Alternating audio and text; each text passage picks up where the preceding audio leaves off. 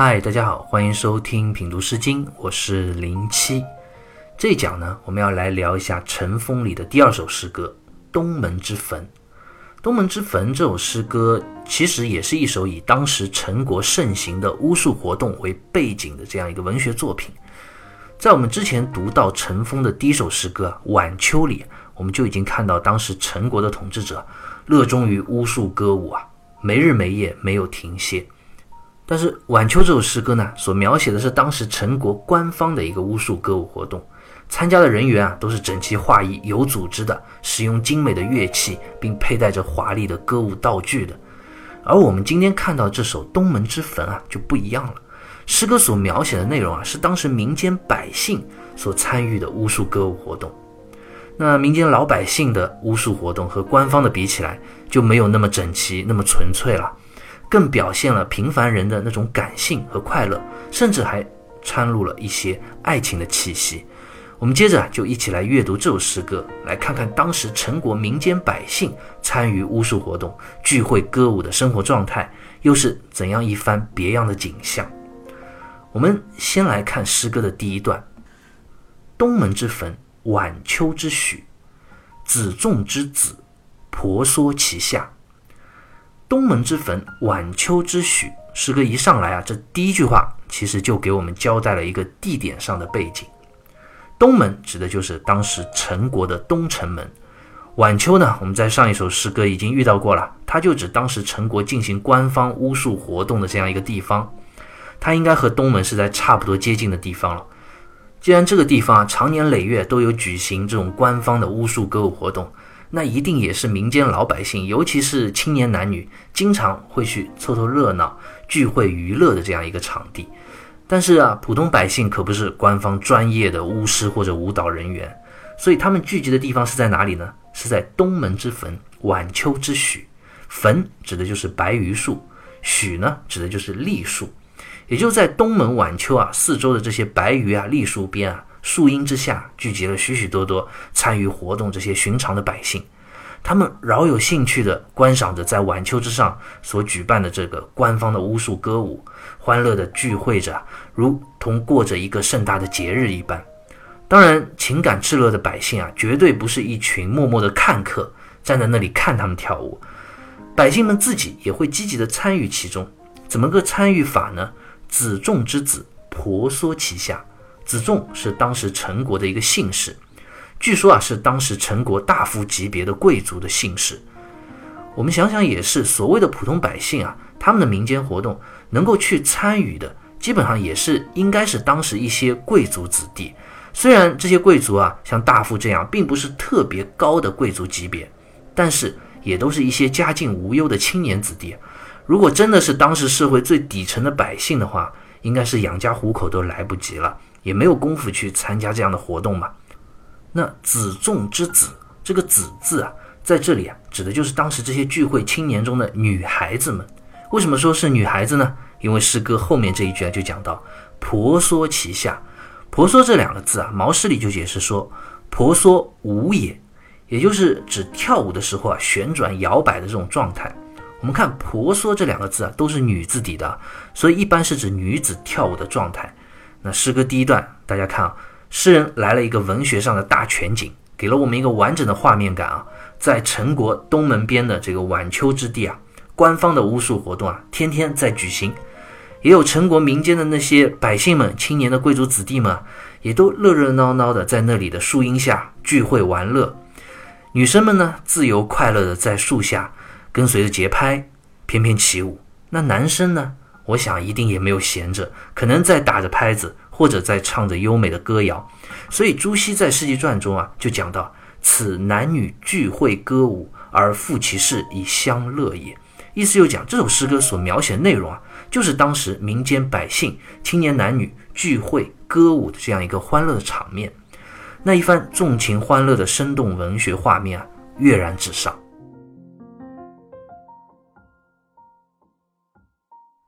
诗人在诗歌第一段用了一个文学上的大全景来描写了当时东门晚秋之地啊快乐聚会的青年男女。那东门晚秋是当时陈国官方巫术活动的场地了。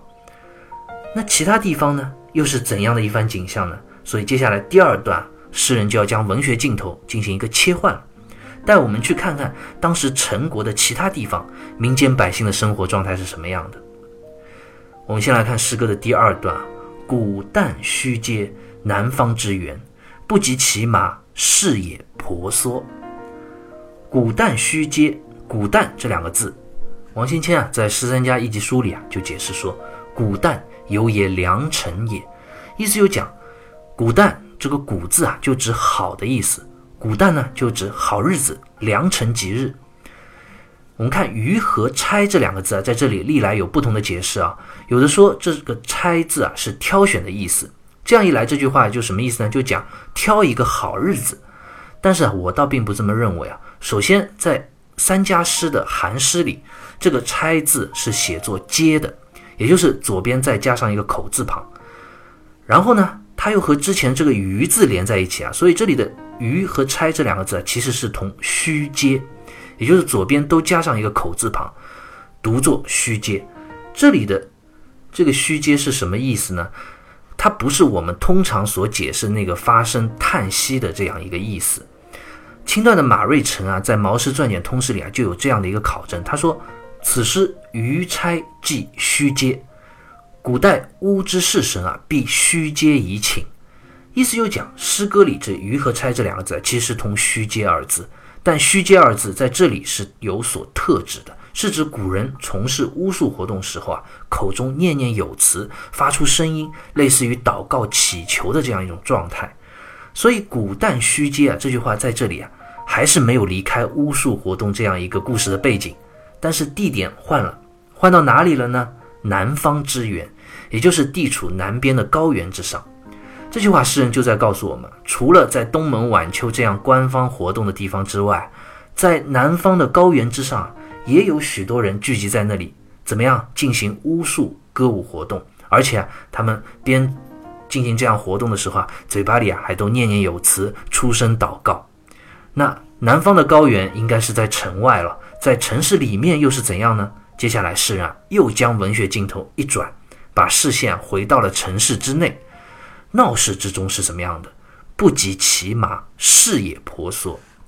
不及骑马，机这个字就是纺织的意思啊。机马指的就是纺织麻布的意思。《毛氏正解》里就讲：“机马者，妇人之事也。”意思就是说，纺织麻布这些事情应该都是当时妇女的工作了。那不及骑马呢，就讲城市里这些妇女啊，也都不工作了，不织布了，都在干嘛呢？视野婆娑，原来他们都在闹市中翩翩起舞呢，婆娑起舞。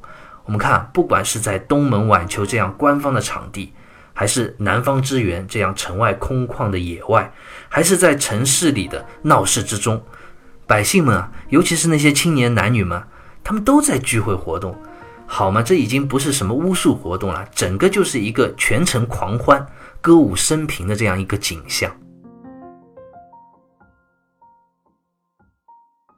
那刚刚我们读了诗歌的前两段，诗人通过几个不同的文学镜头的切换，描写了当时陈国不同地点人们参加巫术活动啊、婆娑歌舞的这样一个场景，可谓是全城上下巫术盛行啊。那我们读到这里，可以想一想，这些陈国的百姓，尤其是那些青年男女，虽然说起来都是在参加巫术活动的，但是本质上，从这样。一副歌舞欢乐的状态描写里啊，我们就知道，其实他们肯定不是很严肃的在进行那种巫术啊、宗教祭祀啊那种祈祷的活动。醉翁之意不在酒嘛，巫术活动只是一个由头。尤其对于那些年轻男女来说啊，他们之间在一起聚会歌舞啊，最容易产生的当然就是爱情了。男女青年都希望在这样一个聚会活动中能够遇见自己心仪的对象。诗人当然也能够看透这些表面。看清这些本质，所以接下来诗歌的最后这一段，诗人就描写出了这样一幅全城聚会背后所发生的细微的爱情故事。我们接着就来看诗歌的最后一段：古旦虚室，月以纵迈，视而如桥，以我卧交。古旦虚室，这里的“室”字啊，马瑞辰在《毛氏传简通释》里啊就考证说啊，虚室由虚皆也。是是古通用，亦乌歌呼以是神耳。意思就讲这个是字啊，通是，也就是吞噬的那个是，它也是一个表示感叹的语气词。这个字在古代和皆这两个字是通用的，所以这里的于是二字啊，也相当于虚嗟的意思。同样也是表示古人从事巫术活动时候啊，口中念念有词，类似于祈求祷告的声音。乐以中迈，中这个字啊，就是众多的意思；迈呢，就是行走之意。《毛氏正解》里就解释这句话说啊，于是以总行与男女合行，意思就是说，在这样一个好日子里，众多的青年男女一同出行，聚会、舞蹈，参加宗教的这种祭祀啊、巫术活动，虚皆祈祷。表面上是参加这样一个盛大的活动，但是其实呢是借着巫术祭祀活动啊而进行的一个青年的聚会。当然，最终也让这些快乐的男女之间啊产生了渴望已久的爱情。所以，诗人在诗歌的最后一句话就道出了这样一番男女青年之间互相充满爱意的表达：“视尔如乔，以我握交。”视尔如乔，乔这个字啊，指的就是锦葵。锦葵花是一种粉色、非常美丽鲜艳的花朵。这里其实就是男生在对女生表达衷肠了，说在我眼里啊，你就像那鲜艳动人的锦葵花那样迷人而美丽。当然，面对男生这样的甜言蜜语，女生也要有所表示了，所以就是以我握交。交指的就是花椒，握交呢就指女生啊握在手里成把的花椒。以就是赠送的意思。我们看女生的表达就相对含蓄委婉了。作为对男生大胆直白的情话的这样一种回应啊，她就将自己手中握着的花椒啊赠送给对方，表示自己接受这样一份表白，也传达给对方自己心中的那一份爱意。这里为什么女生要送给男生的是花椒呢？这其实也是和巫术活动是有关系的，因为花椒是一种有香气的植物。所以古人在巫术活动中啊，祭祀活动中经常会用花椒来供奉神灵。诗歌收尾收在这里，我们也看到，在这样一场全民参与的巫术活动中啊，男女之间的爱情啊，也就这样借着聚会的这个由头，悄然发生了。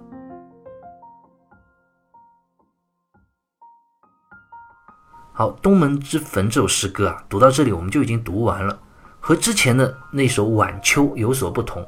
诗人在这首诗歌里啊，描写了当时陈国举国狂热，各个地方的人啊都参与到巫术活动中的这种民间的生活状态，并且啊也描写了男女青年在这样的活动中啊各自收获爱情的这样一个故事。但如果我们仔细品读这首诗歌的话，其实还是有一些值得我们去反思的地方的。当然，古人热衷于巫术祭祀活动，我们是可以理解的。男女之间萌动的爱情啊，其实也是很美好的。但是对于陈国当时人人狂乐参与到这种巫术活动的这样一种状态啊，我们却要反思一下，这样的一种社会状态到底好不好呢？尤其诗人在诗中啊特别提到了不积其麻，事业婆娑啊，就讲老百姓都不工作了，正事都不干了，天天就在那里迷恋巫术，聚会狂欢，这样的社会状态一定是不健康的，而且秩序是混乱的。那又是什么原因造成了陈国当时这样一种混乱的社会状态呢？难道是老百姓的错吗？当然不是。我想我们在上一首诗歌《晚秋》里就能够看到答案了。我们中国啊有句古话叫做“上为之，下效之”，意思就是说，上面的人啊，统治者、管理者，他们怎么说，下面的人就会学着怎么干。所以我们还有个成语嘛，就叫“上行下效”。这其实就是一种示范效应啊。我们看上一首诗歌《晚秋》里啊，就讲到当时陈国官方统治者所组织的这种巫术活动啊，非常的狂热频繁，天天让那些巫师舞者在晚秋之上歌舞不断，统治者都属于这样一种狂迷的状态了。那可想而知，老百姓怎么会不学样呢？这样的社会怎么会让每个人都安于务实，努力生产生活呢？汉代的王弗啊，在《潜伏论》里啊，就这样评价《东门之坟》这首诗歌。他说：“今多不修钟馈，修其禅之而启学巫祝，鼓舞士神，以欺污细民，淫惑百姓。”意思就讲，当时陈国的老百姓啊，都被统治者这种迷狂的巫术活动所感染了，不好好工作生活了，女的呢也不织布养蚕了，男的也不务农干活了，都在那里学着。